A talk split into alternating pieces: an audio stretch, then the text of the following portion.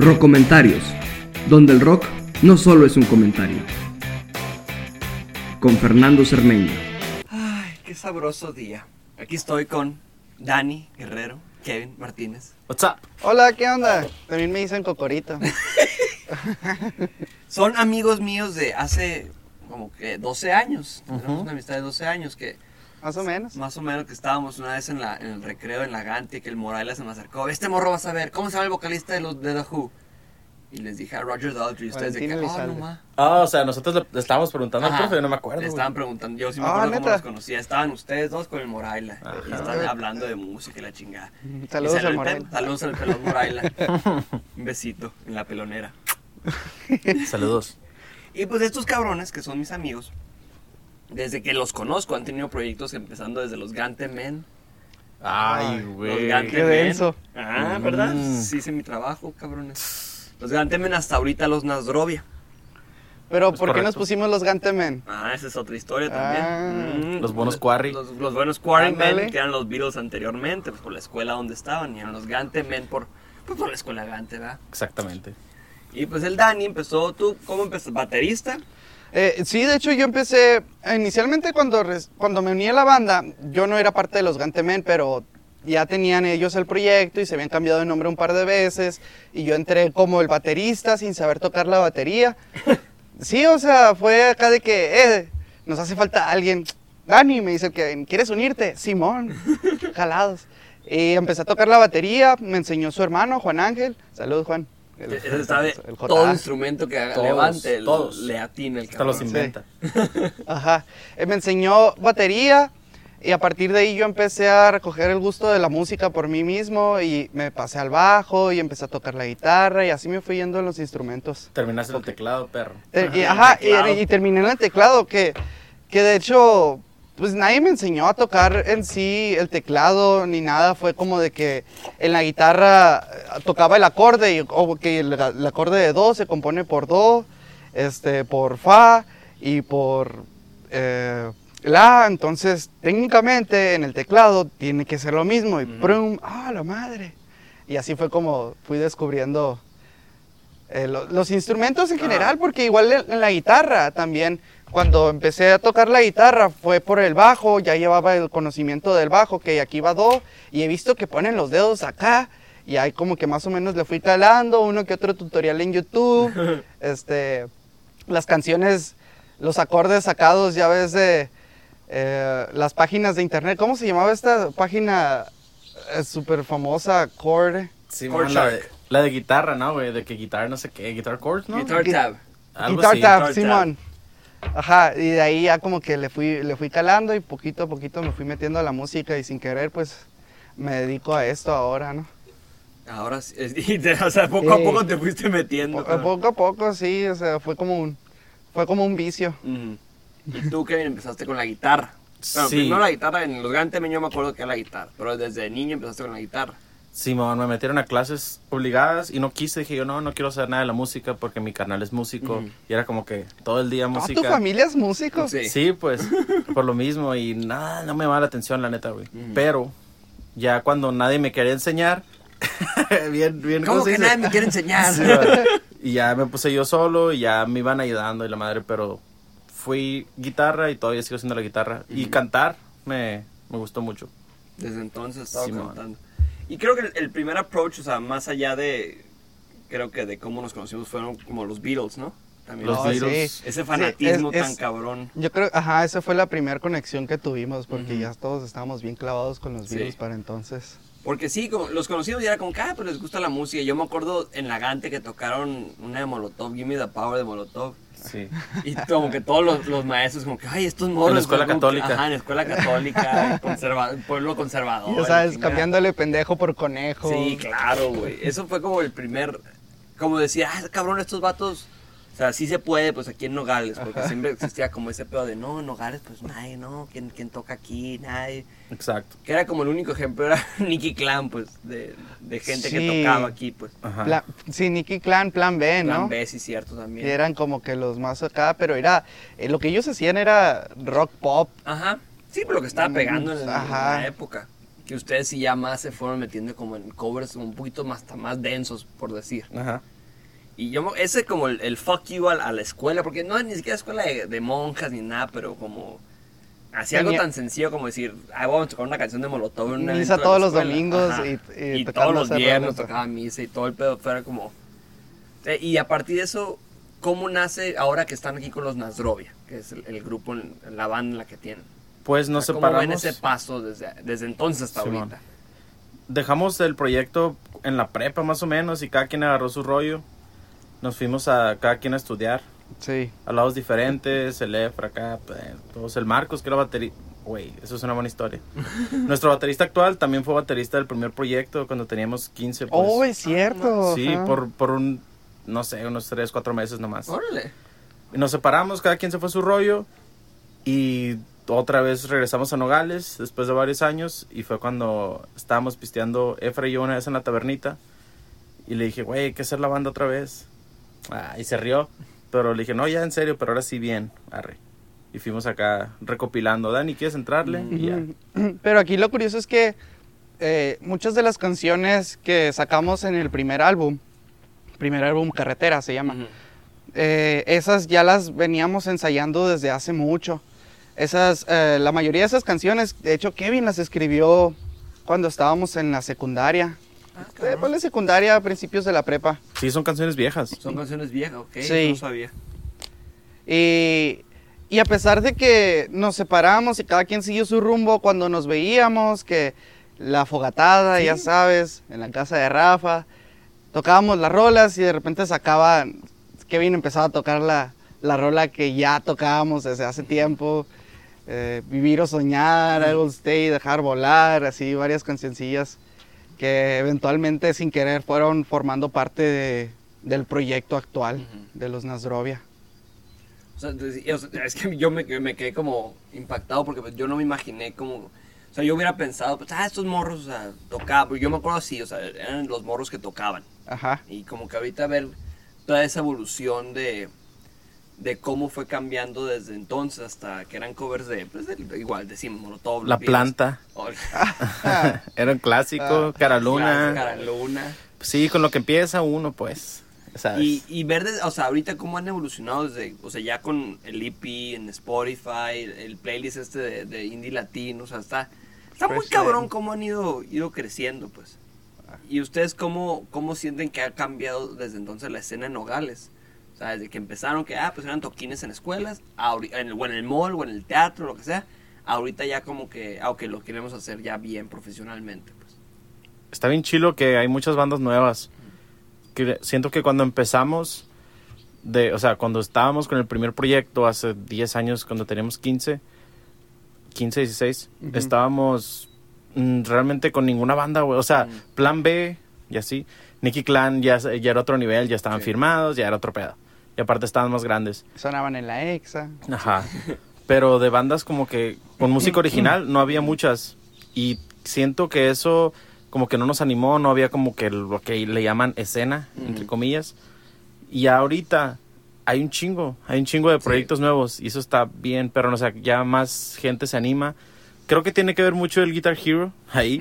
Oh, neta, o sea, sí. neta el Guitar Hero fue un cambio acá Sí. total. O sea, ya, ya en historia así como real, en mi anécdota, cómo me metí así de, de bueno al rock en sí, porque yo antes de meterme al rock, yo escuchaba reggaetón, rap, era un poquito más, este, no tanto pintándole al lado de la música, sino más que música para bailar y era lo contemporáneo en ese entonces. Lo que Pero- sonaba, pues. Me acuerdo específicamente de que tenía el demo de Guitar Hero en el Xbox 360 y lo jugaba con control, no con guitarra, lo jugaba con control. y hasta que un día había una canción que se llama The Metal. Ajá. Y esa rolita me gustaba mucho cómo, cómo la jugaba en el control y la empecé a buscar en YouTube. Y me acuerdo que una vez estaba viendo un video en YouTube sobre la canción The Metal, que era un, no era ni siquiera videoclip oficial, pero era la canción. Ujú. Y se la mandé a Kevin, se la mandé por, por Messenger. No el Messenger que tenemos ahora, sino el Messenger que MSN, tenía. eh, MSN. MSN, sí, Live MSN. Se la mandé a Kevin por ahí y me dijo, no, mejor escucha esta. esta. Me mandó una canción de los Beatles, creo que era, era Revolution. Y a partir de ahí ya es como que de ahí en picada. Mind blowing, ¿no? De ahí todo se fue a la mierda. Eh, eh, no sé, y yo creo que ahorita lo, lo que dice Kevin del Guitar Hero, yo creo que sí le debemos mucho porque Sí, la verdad yo sí le debo, le debo el rock al Guitar Hero porque, eh, pues por la anécdota que te acabo de platicar, pero ahorita las bandas, las bandas que están tienen mucho potencial y me siento muy feliz de, de ver que hay una escena aquí Sí. en, en este pinche rancho jodido. Normalmente no la solemos tener, ¿sabes? Y no la solíamos tener en aquel entonces y verlo ahorita que está floreciendo y que tenemos muchos tipos de, muchos géneros. Sí. Es algo bonito, es algo... Sí, pues que, Mm. sí, claro, siempre está, o sea, igual, ¿no? Los, el típico morro que quiere tocar la guitarra y pero no se anima, o que, ah, porque no Ajá. le sale, que no toca bien, lo que sea. O también estaban lo- tus compas los que rapeaban. Oh, Siempre había los. Yo me quería rapero, pero nunca rapé. Saludo al, al Roland MC, que también el Román también, que se... Todos, Ya todos- son las 12. Ya son Ah. las se soltó Au, la jauría. se soltó la jauría. A huevo, huevo. Todos, yo creo que yo, bueno, yo por mi lado, me les pegaba mucho también a ustedes por lo mismo que yo veía que ustedes sí tocaban, pues. Y yo, yo siempre he sido muy musical, pero nunca aprendí a tocar un instrumento así formalmente. El bajo lo toco poquito y la armónica, pues también. Pero así como formal como ustedes. Y a mí, o sea, ustedes podían tocar cualquier pinche acorde. Y yo decía, ah, no mames, qué cabrón está este vato. O sea, la neta, de, de morrito. Y también como que me, me, me le pegaba mucho el Kevin porque decía, ay, como que me interesa escribir, lo que sea. Y te mandaba, te mandaba de que rolas que escribía, según yo. Y Sí, tú como que, ah, pues sigue echando ganas, mano. No, pues que yo tampoco no, no sabía. Ahorita sé muy poquito, imagínate en ese entonces también. Era, no, y si te lo decía en serio, Sí, o sea, no, de que, güey, está chilo, pues hay que seguir, o sea, no sabía realmente como Sí, qué pues, hacer o qué seguir. O sea, en realidad era que estábamos creciendo. Simón. O sea, yo porque los veía más grandes y veían que sí tocaban, sí, por eso Sí. veía como que "Ah, estos vatos sí le saben la madre, no mames, qué cabrones. Pero más grandes nomás por cuestión de estigma, porque ves a- en secundaria, si vas en primero y ves a los de terceros, dices, No, no, no, a todos unos vatos, señorones, ajá. ya tienen pelos en el culo. Sí, pues yo iba en, en primero de prepa y ustedes ya se iban a graduar de la prepa. Ajá. pues. O sea, también era como, oh, cabrón. Porque son que 94 los dos. 33, finales del 93. Tres. Ah, Ajá. pues 96 también, o sea, Sí. tres añitos en ese entonces era un chingo. Se siente como mucho y hoy en día es como que Sí. es de la edad del compa. Camaradas, de Sí, la man. edad. Perdón. Ay, chingado, Dan, porque estoy tomando cerveza, Kevin, por tu culpa. y yo creo que también eso, ahorita viendo el proyecto de Nasdrovia, ¿por qué se inclinaron ya mucho más como en... Ok, ahora diciendo, el lado de la escritura de las canciones. ¿Por qué dices tú, en, en qué momento dices tú, sabes que me quiero enfocar completamente en, en yo escribir? Y no nomás en sa- sacar covers. La verdad, no sé. Creo que es buena pregunta porque me pones a pensar por qué empecé a hacer. O sea, por qué dejé de tocar covers, Ujú. ¿no? Sí, es una buena pregunta. Siendo que un chingo de canciones me gustaban. Sí, porque cualquier grupo puede decir, ah, pues tocamos en fiestas, tocamos en bares, lo que sea, y seguimos tocando covers y a gusto. pues. Creo que quise hacer algo nuevo y seguir pasos acá de los mismos que conocemos, Ujú. pues, de John Lennon y Paul McCartney. No, el Gallagher. Hacían sus propias rolas, pues. De hecho, Noel Gallagher fue como un, un poquito después, ¿no? O sea, ya cuando nos enviciamos con Oasis. Sí. Pero al principio creo que decidí hacer rolas para sacar algo nuevo, para dejar como tu propia huella acá. Como que te hartas de estar tocando canciones de alguien más. Ah, claro.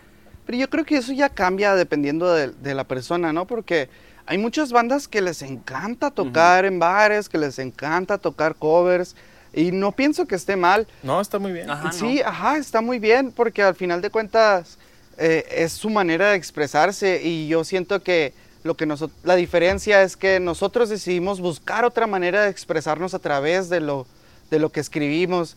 Y eso es lo bonito de la música, porque es- estás bien triste acá, te dejó la morrita, estás bien agüitado, escribes algo eh, para expresarte y decides darle, decides darle tono y ritmo a lo que estás escribiendo. Y, y al final, y cuando menos te das cuenta, ya tienes una canción. Y vas y la presentas a, las- a los- a tus miembros de la banda y todos ponen un poquito de sí. Aunque no seas tú el compositor de la canción, cuando te presentan la rola y tú le pones algo, sientes que eres parte de la canción porque al final están transmitiendo un sentimiento. Y no, no hay un sentimiento más bonito que el, el de que, ah, escribí esta canción cuando yo estaba aguitado y ahorita un chingo de raza se siente identificada Claro, con el mismo Sí, sentimiento que yo sentía en el momento que escribí la canción.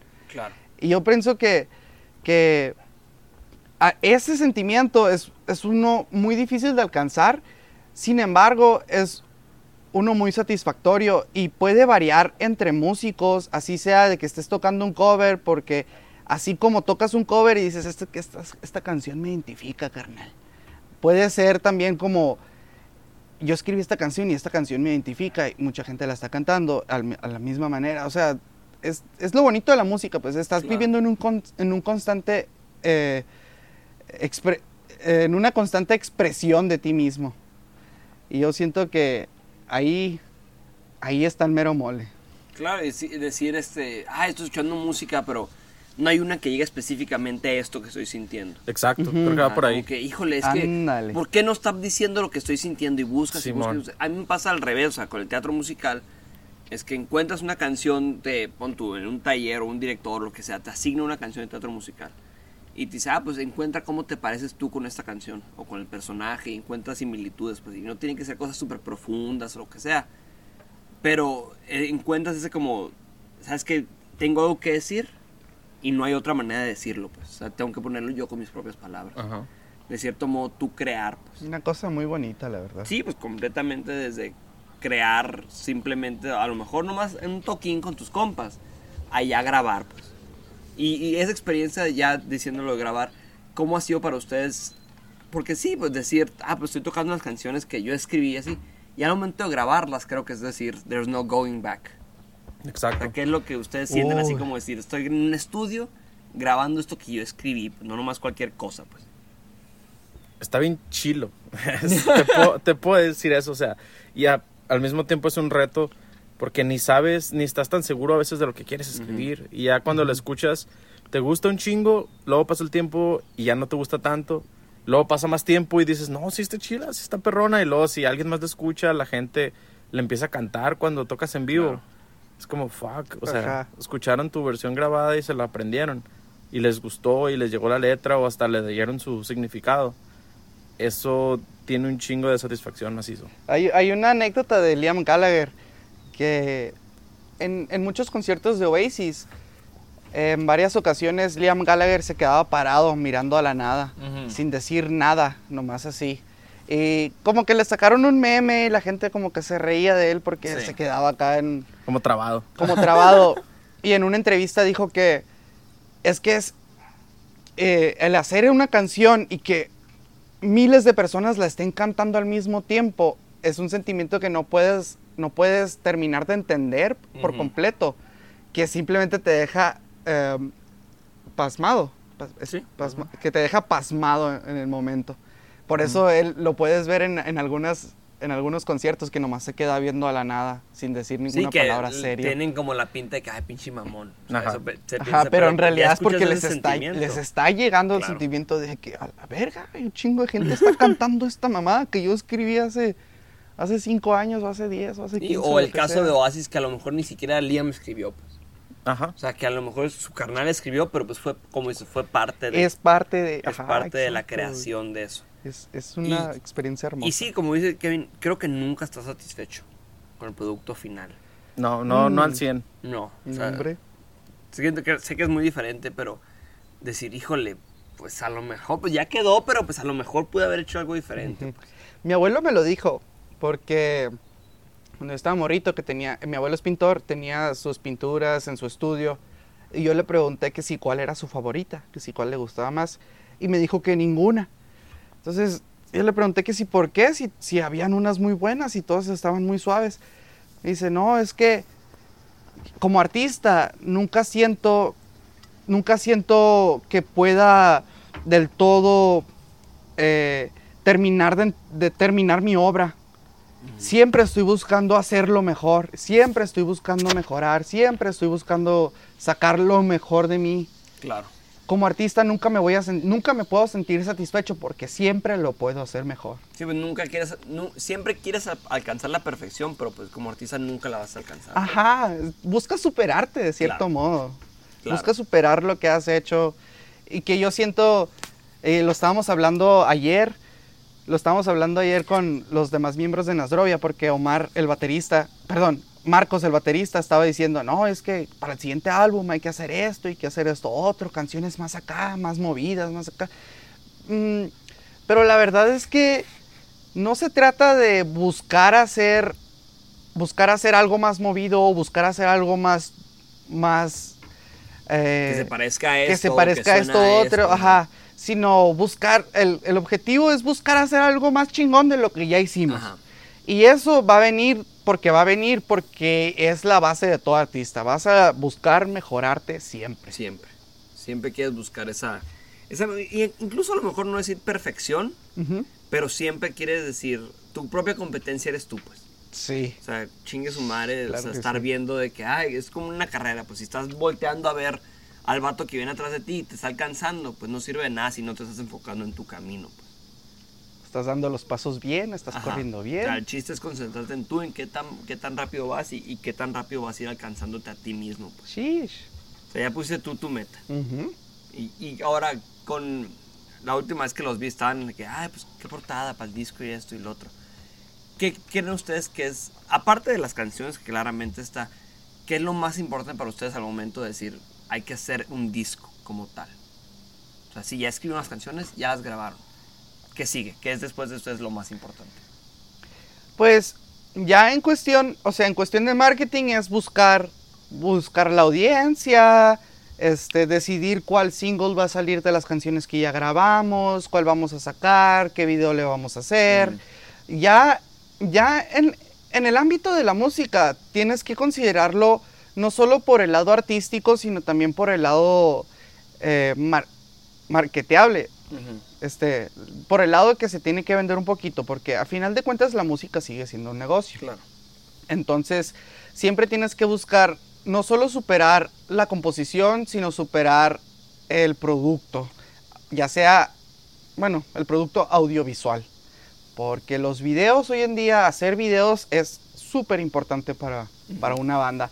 Tienes que buscar eh, el- las mejores portadas, lo, que acabas de decir. Hacer una portada que defina qué es el álbum, que al mismo tiempo sea algo artístico y que se vea bonito y que sea atractivo a la vista para que se pueda vender y que los videos tengan, eh, que sean, no sé si decir diferentes, pero sí que, que se sienta que, que cada una de las canciones, cada uno de los videos tiene algo que contar buscar siempre superarlo. Y en el Inter de hacer todo eso del lado del marketing, en el Inter es seguir haciendo música, Claro. seguir haciendo maquetas, seguir haciendo demos, seguir grabando, seguir, nunca dejar de hacerlo también por los dos lados. Ujú. Sí es un poquito cansado, la verdad sí lo es, pero eh, es, algo, es algo muy bonito de experimentar porque al mismo tiempo de que estás llevando todo tu lado, todo tu lado de negocio, tienes que llevar tu lado artístico. Claro. O sea, no nomás es decir, ya, pues las rolas ya están, que sea lo que sea. pues. O sea, tienes que Ya, el próximo año vemos si sacamos álbum. No, Ajá. no, no, no, no. Es desde, ya grabaste el álbum, ok, lo grabaste, empieza a hacer canciones otra vez. Sí, pues nunca, nunca se termina porque uno pensaría que, o sea, uno como simple espectador piensa, ah, pues están grabando y ya, pues, ah, no, nomás decir, ah, llegué al estudio, ah, está esta rola, pues no.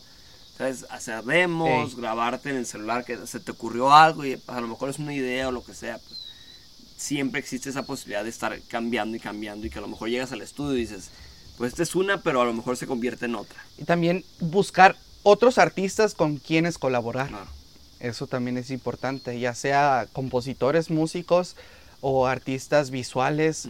En nuestro caso, el artista que nos está manejando la portada, Pablo Proasca, eh, que es un artista súper chingón digital. Uf, es el que le hace, es el que le ha hecho ahorita los, ¿cómo Los, se- los, diseños, los carteles del tour de Ed Maverick. Oh, El tour actual los hizo Pablo, qué chingón. quien está haciendo la portada de nuestro álbum. Es prácticamente, es nuestro segundo álbum, pero es el primer LP. Ajá, El primero fue un EP, pues cortito de seis canciones. Igual con Cortisol, el videoclip ajá. El videoclip, ajá, como Homo El también.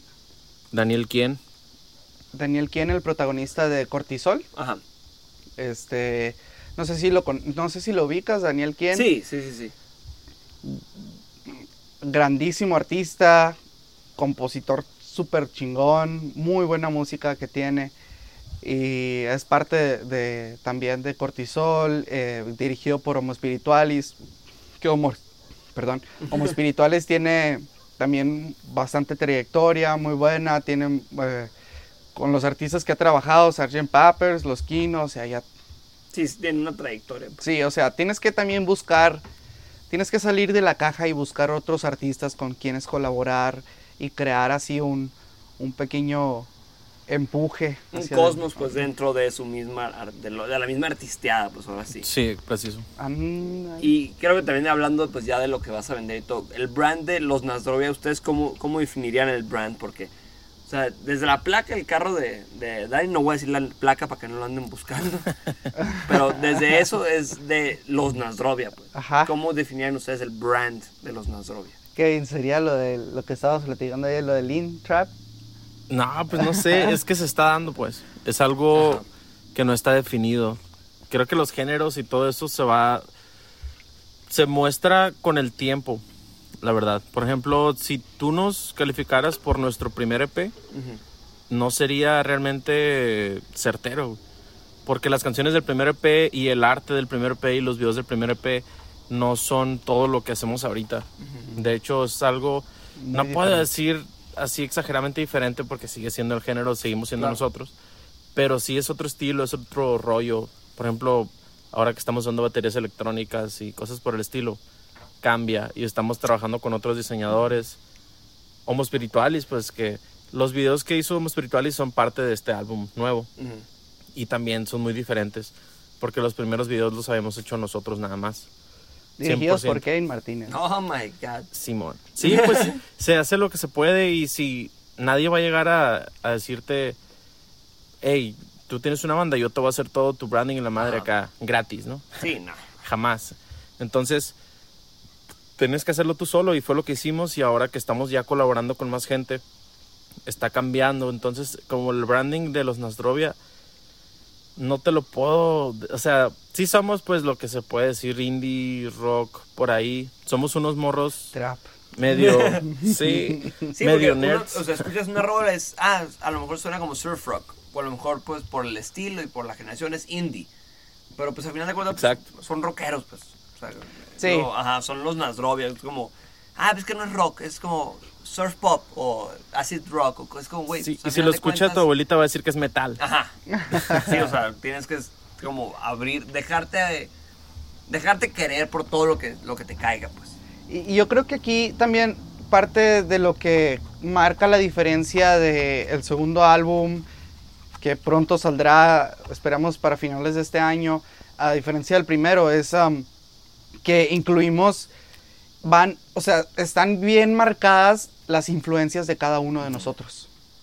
Por ejemplo, tienes a Marcos, Marcos Pineda, que antes de pertenecer a los Nasdrovia, era solista y era solista trovador rapero. Entonces tienes ya unos ritmos un poquito más, más tirados al, al lado de rap, al lado del trap, que en sí al lado del rock, pero sí, sigue teniendo nuestras influencias, las influencias que cargamos Kevin y yo de los Beatles, con las voces, que nos encantan las voces de los Beatles, como Paul McCartney, John Lennon y George Harrison, todos van teniendo su, su, su mezcle de voces. Eh, y al mismo tiempo las guitarras pesadas que tanto nos gustan, del rock. Llevamos, llevamos un poquito, o sea, este álbum es, es una influencia de todos metido, un conglomerado. Y la verdad no podría estar más feliz porque siento que es, lo siento como algo nuevo, como algo más... eh, no quiero decir contemporáneo porque sonaría muy mamalón, pero sí siento que es, ya es más reciente a lo, a lo que hicimos en el primer álbum, ¿sabes? Claro, o sea, es un seguir creciendo, pues, y no encapsularse nomás en, ah, somos esto, pues. Y que tampoco la, la- su público diga, ay, pues es que yo estoy acostumbrado a estos Nasdrovia y no quiero seguir escuchando los siguientes Nasdrovia. Pues". Y sí, y sí pasó, eh. Sí, sí, Sí, hay- claro que va a pasar. Tuvimos cierta audi- audiencia con el primer EP y personas que estaban enamoradísimas de canciones como Mora Azul o Dejar Volar. y que ahora con los nuevos singles realmente ya no, no les llama tanto la atención. Ujú. Pero al mismo tiempo, estos últimos singles han llamado mucho más la atención a otras personas. A otra audiencia, claro. Ajá. Y es decir, o sea, ya tienen su primera audiencia, ¿no? Ese primer acercamiento, como dices, de Mora Azul. A este nuevo álbum que, pues sí, dicen, a lo mejor los fans que dicen, ah, no, esto no, no, no es mi estilo. De todos modos, si les gusta la banda, van a seguir, pues ahí. O sea, El como- chiste, y aparte tiene un poquito de todo para todos. Claro, o sea, el chiste no es decir, "So- mi público nomás es esto. Y ahorita, eh, y ahorita te vamos a poner el álbum porque la neta sí, sí quiero Jalo que lo escuches. Jalo más. Tiene, tiene, tiene canciones que son tal cual rock, que se siente como un rock clásico, rock de los 80, 90, hasta canciones que se sienten ya como más contemporáneas, tirándole al lado, no quiero, no quiero sonar muy mamón, pero tirándole un poquito a Post Malone, o sea, ya como trap, eh, ya un poquito más densas, letras más pesadas, que hablan de, de temas más introspectivos. Claro. Entonces, este nuevo álbum que, que, que planeamos sacar este año, la verdad siento que es, es, es un- marca una diferencia de lo que fue el primer EP a lo que vamos a hacer hoy en día, porque el- ya estamos metiéndole de lo que más, más de las canciones que ya Kevin había escrito en, en los años anteriores, y ahorita son canciones que todos estamos escribiendo, que todos vamos componiendo, que todos estamos metiendo nuestra cucharita ahí. Colaborando, pues todo. Eh, o sea, sí. ya, ya, y no que, no que fuera un proyecto de Kevin, ¿no? Sino que siempre ha sido un, un proyecto que se ha hecho en conjunto. Sí, Sucedió que yo ya tenía las canciones, Ajá. pues. Fue eso. O sea, hey, morros, hagan rolas. No, pues no hay. Pero, ah, bueno, yo tengo estas seis rolas. Trabajamos a partir de ahí. Las sacamos fierro. y ya. y, y aparte del primer EP, Felipe nos ayudó. Sí, Felipe fue, fue una gran ayuda ahí en el estudio Onda Sonora, Mm. la neta. Nos guió porque también estábamos muy verdes con todo lo de grabar. Nos falta un chingo de aprender, pero de ahorita, hace dos años que grabamos eso, ha habido mucha diferencia. O sea, realmente Sí. ahorita es otro show, ya tenemos más directo, o sea, ya sabemos qué queremos hacer. Más claro pues lo que quieren hacer. Sí. Tienen una idea más clara de, de hacia dónde quieren dirigir el, el barco en Nasrovia. Pues, los Simón, Nasrovia. exactamente. ¿Y qué diferencias se encuentran como en decir, ok, vamos a crear una canción en el estudio, o sea, poner grabar esta canción así, a luego hacerla en vivo? O sea, ¿cómo crees que te- se transmite diferente una canción de- igual desde tu sentido de humor o cómo te Qué sientes? preguntas densas. Pero ¿eh? ¿cómo dices hacerla en vivo? O sea, pon tú, estar en el estudio, Ah, ya. grabas una canción, toma 8, vamos a decir. Es la octava vez que grabamos, esta me gustó, se queda. Te vas en vivo y le vas a tocarla y la decides, pues la toco igual. Que, que, que, O le que meto la- la- cambios, ajá. o las ¿Qué secuencias. siento hoy diferente? Que puede ser diferente en la Eh, canción, pues. A mí me pasa muy seguido, creo que casi en todos los shows, en el y es algo que sucede en el momento, literal, estás ahí tocando Claro. y ahí se te ocurre, a veces lo planeas, que ya quedó la canción grabada, ya la publicaste y dices, fuck, ¿por qué no la hicimos de esta otra manera? Y ya la, la manejas así en vivo, la planeas, la ensayas con la banda para que en vivo suene de otra forma nomás, Claro. que te guste más. Que al final pues, es la misma canción, pero pues, está de, en otro mood. Como Sí, un man. sneak peek, o sea, también ahorita hemos estado ensayando con secuencias. Ok. Que cosa que en el primer EP y en los antiguos toquines no hemos hecho. Ahorita ya estamos poniendo secuencias porque el álbum tiene, tiene bastantes cosas que no las podemos recrear en vivo. Entonces estamos poniéndole un poquito ya de secuencias y que otras voces. Y pasar la canción ta- tal... Es muy difícil pasar una canción tal cual, así grabada, así como la versión de estudio Claro, en vivo. en es, vivo. es muy difícil. Mm, Pero mientras el sentimiento esté ahí y, y- y sigas y la estructura se quede igual, yo creo que el sentimiento se puede transmitir sin problema. creo que pasa mucho. eh, un ejemplo sí que se me viene a la mente de, de eso, decir, ¿sabes qué? Quiero transmitir otra cosa a lo que ya grabé. Bob Dylan en, una, una frase que le preguntan de Paul McCartney, ¿quién es el único que te sorprende? Le preguntan, ¿quién te sorprende? Y Bob Dylan dice, la gente, el único que me sorprende es Paul McCartney. Porque lo que hace en vivo es lo que hace en el estudio, lo que hace en el estudio lo hace en vivo. Pues. Y no necesariamente si replica la canción, sino Ajá. que es tan perfecto lo que hacen en el escenario y en el estudio que nadie más lo puede hacer. Y Bob Dylan, a partir de eso, que Paul McCartney se la acercó en un concierto, le dijo, oye, esta canción que hiciste en vivo salió así como parece que estás escuchando el disco. Bob Dylan dijo, ¿sabes qué? No quiero que ninguna canción se oiga así. y tú vas a un concierto de Bob Dylan y escuchas Like a Rolling Stone, o sea, es otra Like a Rolling Stone. Es la misma letra, es la misma estructura, pero es otra canción, pues. Sí. Y creo que también, y no digo que, que tienen que cambiar sus rolas de cada noche, cada concierto, sino que creo que sí existe ese- esa necesidad de, de hacer cosas diferentes con lo mismo. O sea, son los mismos ingredientes, pero al final de cuentas quieres otra, otro platillo, pues. Exactamente. Creo que también es decir eso, pues, desde... Porque un performance, a lo mejor un día estás bien contento de dar un concierto y se agradece y todo, y otro día, pues sí, se agradece que estás tocando en vivo, pero ¿sabes qué? Pues me peleé con alguien, o sea, lo que sea. Simón. Pues ya ves, ya ves Noel Gallagher, este... Don't Look Back in Anger. Ujú.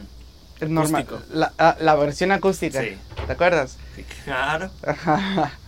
La versión acústica. Slip inside eye.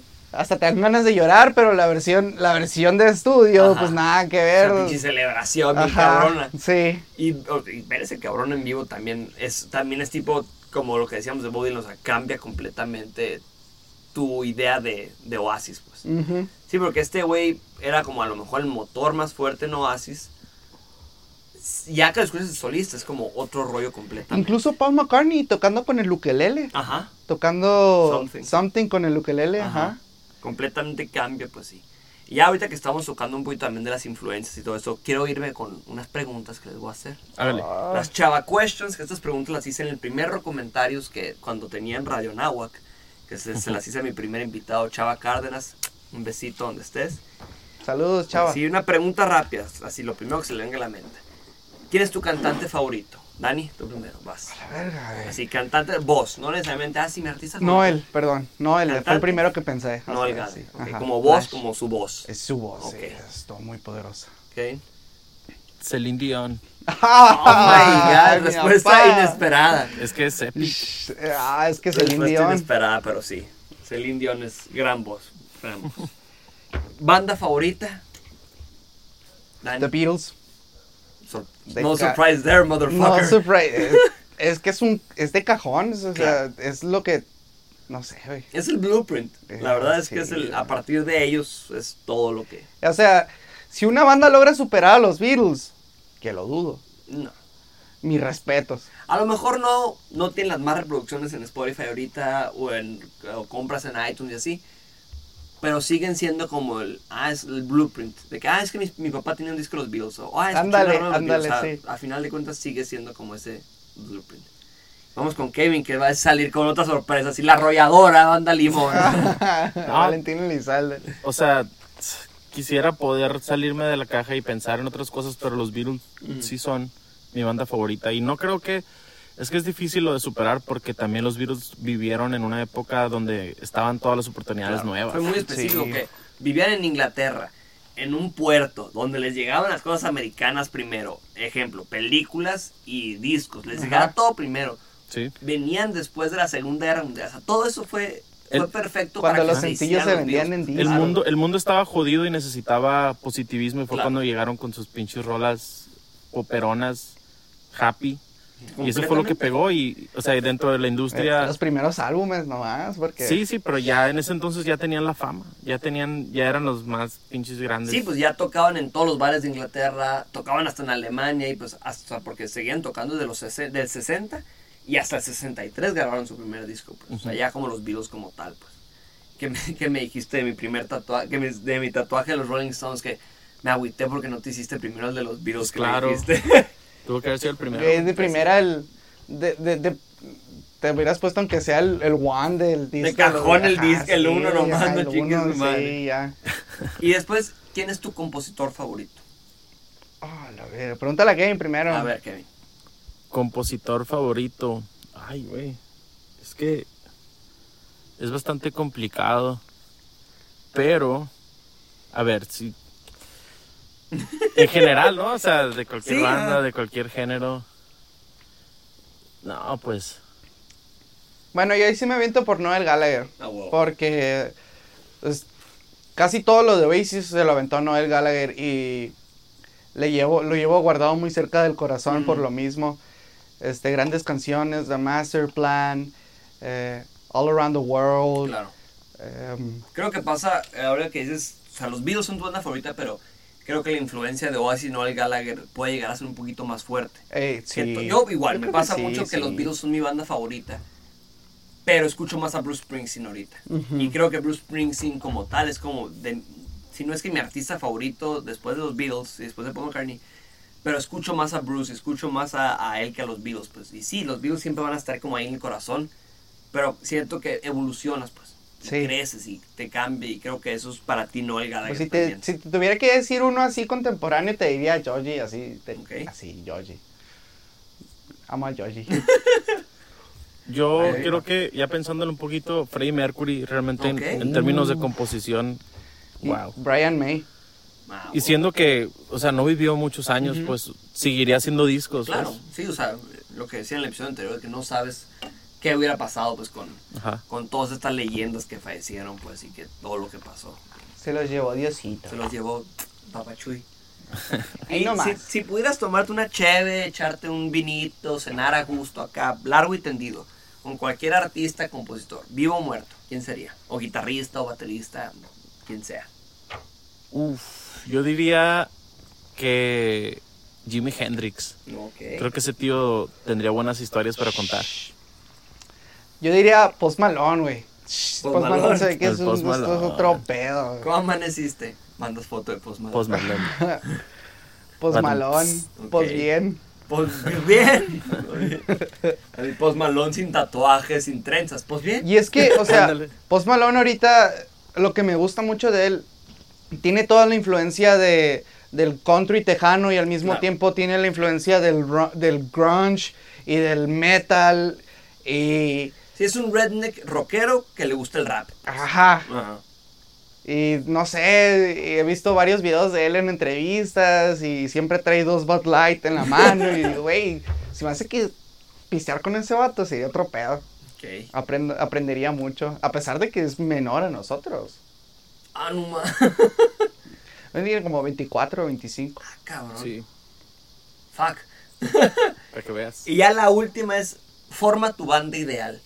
Baterista, dos guitarristas, bajista, vocalista y teclado. O pianista. Kevin, Marcos Pineda. Ah, ah,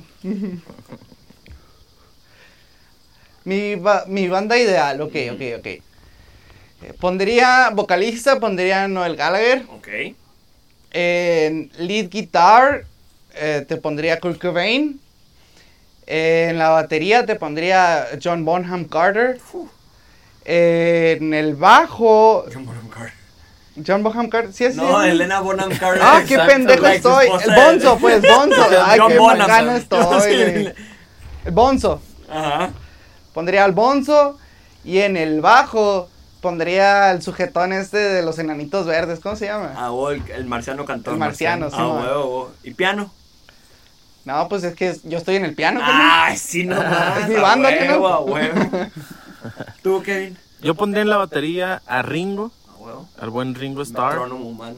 Al Ringo de los de cuando tenía yo creo que 25 años él. Neta, el vato estaba muy creativo. Pondría en la batería, pondría de guitarrista a Brian May, Ay, viejo. Se fue perro el vato. pondría en el bajo probablemente al Flea de Red Hot Chili Peppers, cagadero. Pura bestia en la banda. Y, y ya, nomás, o sea, una banda de cuatro y cantando Celine Dion de nuevo. Ah, Ándale. Imagínate esa combinación, güey. Sería perro. Y tú en la guitarra Melodic rock. Yo, yo sería el manager. Ah, Sí, sí, sí. manager y productora, aparte. Exacto. Sí. Ah.